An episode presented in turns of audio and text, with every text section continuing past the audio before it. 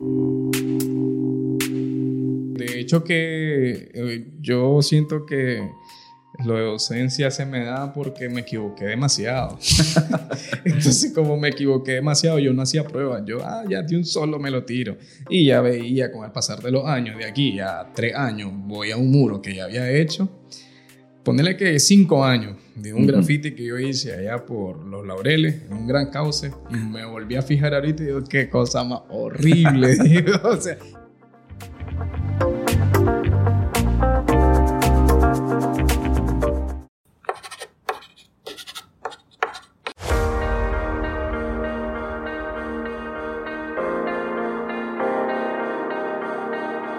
Estamos en un nuevo episodio del podcast Pizarda en Blanco, que es el que grabo aquí desde el Centro Cultural y Politécnico José Coronel Urtecho, y que la idea es platicar un poco sobre mi experiencia como docente, pero también con otros docentes o facilitadores de este centro. Y en este caso estoy con uno de los profesores quizás más dinámicos y joviales que he encontrado en este lugar. Él es Brixter Argenial, quien está impartiendo clases sobre dibujo y pintura, pero que él, su, su formación es en el muralismo. Estamos hablando, y me gusta pues tenerlo de invitado, porque estamos hablando de una de las clases que tiene que ver con la identidad de este centro, que es la parte cultural. Así que, primero que nada, ¿qué tal Brixter? Gracias por estar aquí en este espacio. Buenas, buenas. bien, bien, bien. Agradecido por estar aquí. Bien, bien. Qué bueno. Y vamos a platicar, pues esto es una especie de plática para ahondar un poquito sobre los aspectos de la docencia y sobre todo la experiencia de estar en este centro. Ya como he hecho con otros docentes que he tenido acá y con, también con alumnos, ¿cómo fue que llegaste aquí? ¿Cómo fue que te diste cuenta de este centro y cómo se te abrió la oportunidad de impartir clases? Bueno, Fíjate que yo estaba en mi casa, normal, y recibí una llamada. Ya se me hacía familiar la voz de las personas. Entonces, es que queríamos ver, dice, si quería, si podía dar clases de dibujo y pintura. Y yo, bueno, está bien, dígame cuándo voy. Y yo, bueno, al final me citaron, vine. La persona ya me conocía. Ok. Entonces solo me quedó viendo. Me dijo, ah, sí sos vos. Y yo, sí, soy yo. No, no, no fue tanto, tanto rollo. Solo me dijo, está bien, este, firmemos y listo. Bueno, ¿cuándo vengo? ¿Cuándo, ¿cuándo empieza? Desde ayer, me dice. ok. y yo, no, no tenían profesor. Ok. Entonces el curso había empezado un día anterior al que yo llegué. Y y así fue. Este, fue, me imagino que por referencias, porque yo ya había muraleado en otros lugares. Entonces, este, siempre con respecto a, a Inatec. Ok. Entonces, este, desde ahí, pues, como que ya. Cuando decís muraleado, es que ya habías hecho trabajos, precisamente, sí, con, ya otra había, institución. Sí, ya había pintado. Puedo sentirme orgulloso de decir que fui la primera persona en dirigir y en pintar un mural donde nunca se había pintado, que es en el Manuel Olivares. Ah, En el centro, nunca, nunca había mural, nunca habían habido murales ahí. Y yo insistí, insistí, insistí, insistí hasta que me dieron la oportunidad. Entonces, de ahí me conocí a la persona y ya, ya, pues, empecé. ¿Cómo, vamos a darle un poquito más hacia atrás, cómo empezaste vos con esto del dibujo y la pintura? Yo me atrevería a decir que esto es algo que casi que viene cuando uno nace, o uno nace con esto o nace sin esto, o más bien eh, en tu experiencia, ahora que estás impartiendo clases, ¿crees que algo que se puede enseñar para alguien que nunca ha dibujado, pero ni, qué sé yo, ni un gato en un papel? Sí, bueno, empecé de pequeño, de manera empírica, desde los 14, si no me equivoco, me empecé así como a empezar a desarrollar en el dibujo.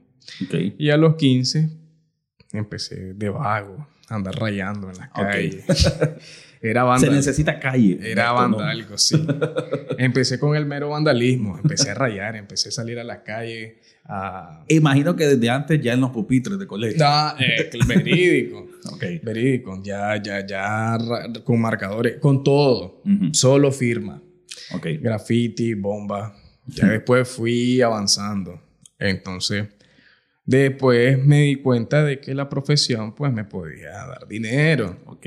Y empecé a perfeccionar mis técnicas de pintura. Entonces no solo me fui al graffiti, también ya me fui que a hacer paisaje, que a pintar.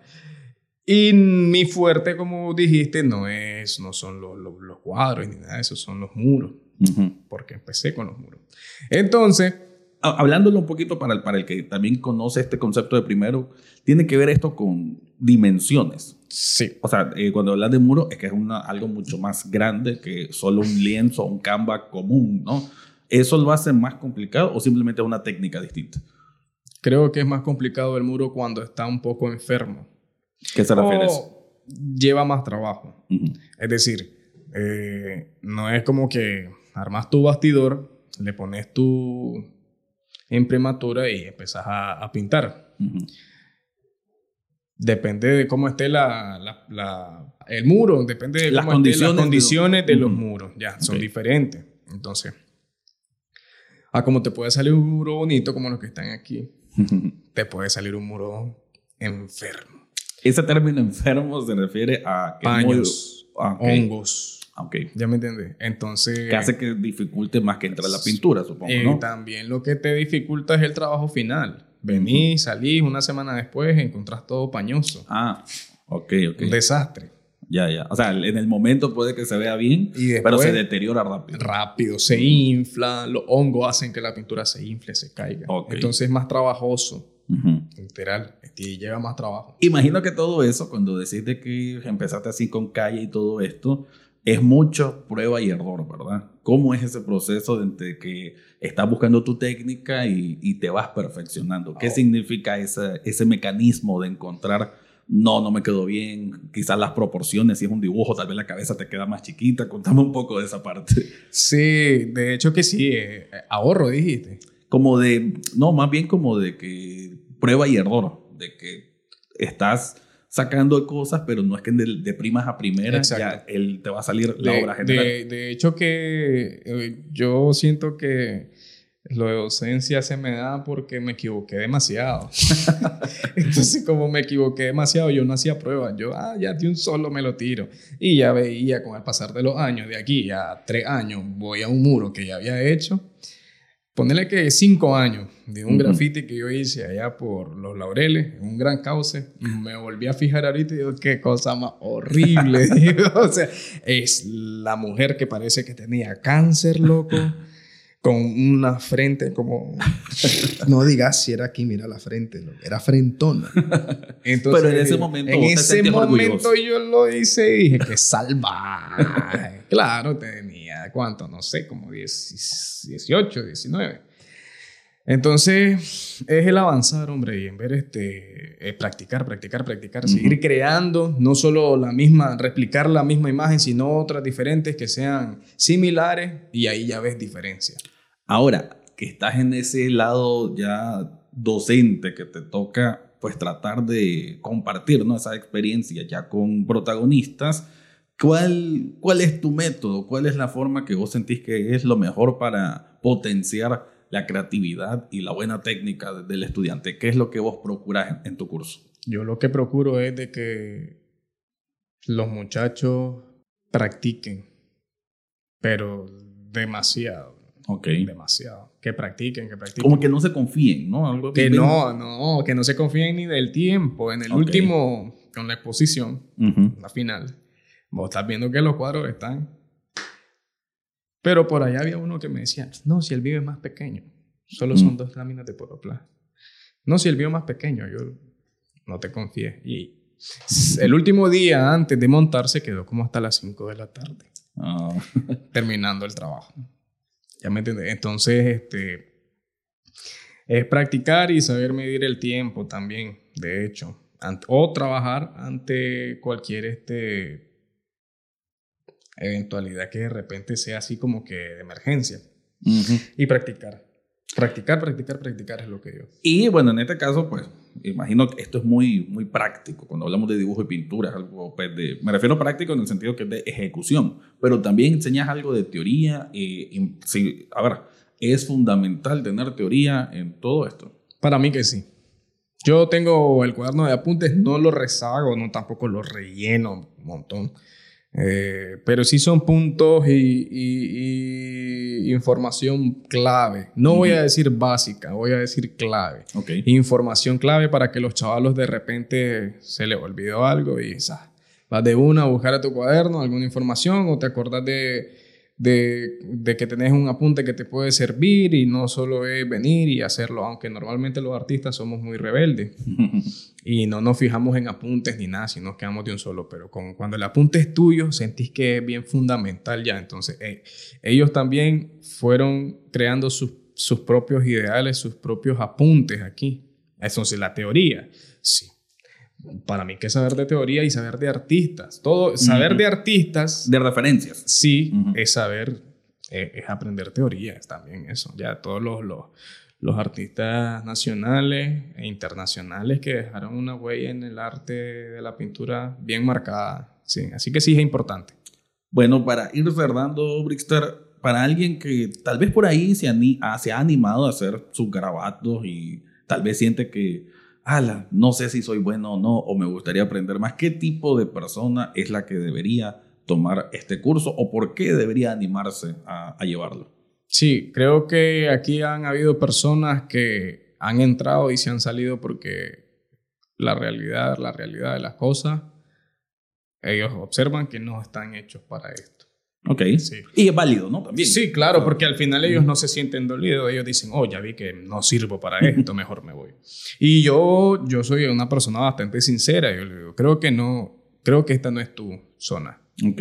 Y, y la persona, como toda buena persona que reconoce, dice, es cierto. Y se han ido.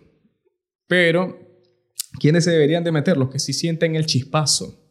Los que sí sienten el chispazo y han hecho sus dibujos. De hecho, han venido personas ya casi a última hora, por, por decirlo así, pero pues ya habíamos empezado y ahí se han matriculado. Entonces, veo los dibujos. Mire, yo tengo aquí unos cuantos dibujos. No, son una salvajada de Ah, ok. dibujos, no, son, son una, son para qué, buenísimos. Entonces, y ellos se menosprecian. Ahí está Ah. el detalle. Claro. Entonces, ellos no se dan cuenta porque no se los alaban. O tampoco no le dicen lo que está bueno y lo que está mal. Ujú. Claro. Entonces creo que entrar en un centro no solo te ayuda a, a crecer y a darte cuenta que sos talentoso, sino también a comprometerte y a hacer crecer más el talento, tal vez no por el docente, aunque sí tenemos mucho que ver, sino porque te dedicas vos mismo el tiempo para darte cuenta que sos bueno. ¿ya? A ley, creo que tenés que comprometerte para darte cuenta si este es tu, tu, tu, tu profesión o tu hobby, sí o no. Si sos bueno, sí o no. La verdad que esa parte está muy buena, el compromiso, porque eso es, ¿no? O sea, si vas a estudiar algo, tenés que comprometerte en Sí. eso y dedicarle el tiempo, porque mencionas que esta- esto del tiempo, Sí. eh, ya en la aplicación de dibujo es bien importante. Imagino que te referís que de pronto alguien cree que, ah, eso lo hago en dos horas, y cuando te das cuenta, no fue así. Así fue. Necesitas más tiempo. Más tiempo. No hay que confiarse de uno mismo. No, se, no nos podemos confiar, es mentira. Ni un Y- artista. Así es. Bueno, Brixter, muchísimas gracias por haber estado acá. Espero pues que más gente se anime a este curso. Yo te voy a decir algo. Yo me acuerdo que dibujaba a Goku así cuando estaba como en- de 12 años, pero nunca le metí. Aunque sí me gustó en su momento. Quería como darle más. Pero que- quién sabe. No creo que sea tanto lo mío. Pero creo que eso también es importante decir, ¿no? Que es válido que, bueno, te por así decir, te desengañes, ¿no? Sí. No es la idea, porque la idea pues, es abrazar a más personas que puedan Sí. optar, pero si de pronto creyeron que tenían esa chispa, pero necesitaban más, pues que busque otra cosa, ¿no? Así. No es- y no está mal lo No, decirlo. demasiado hay. Hay para escoger aquí. Sí, hombre. Bueno, muchas gracias, Brixter. Con eso cerramos este episodio de Pizarra en Blanco, donde hacemos un recorrido por la experiencia docente, experiencia de otros alumnos en el Centro Cultural y Politécnico José Coronel Urtecho. Te habló Rafael Echado y será hasta la próxima semana.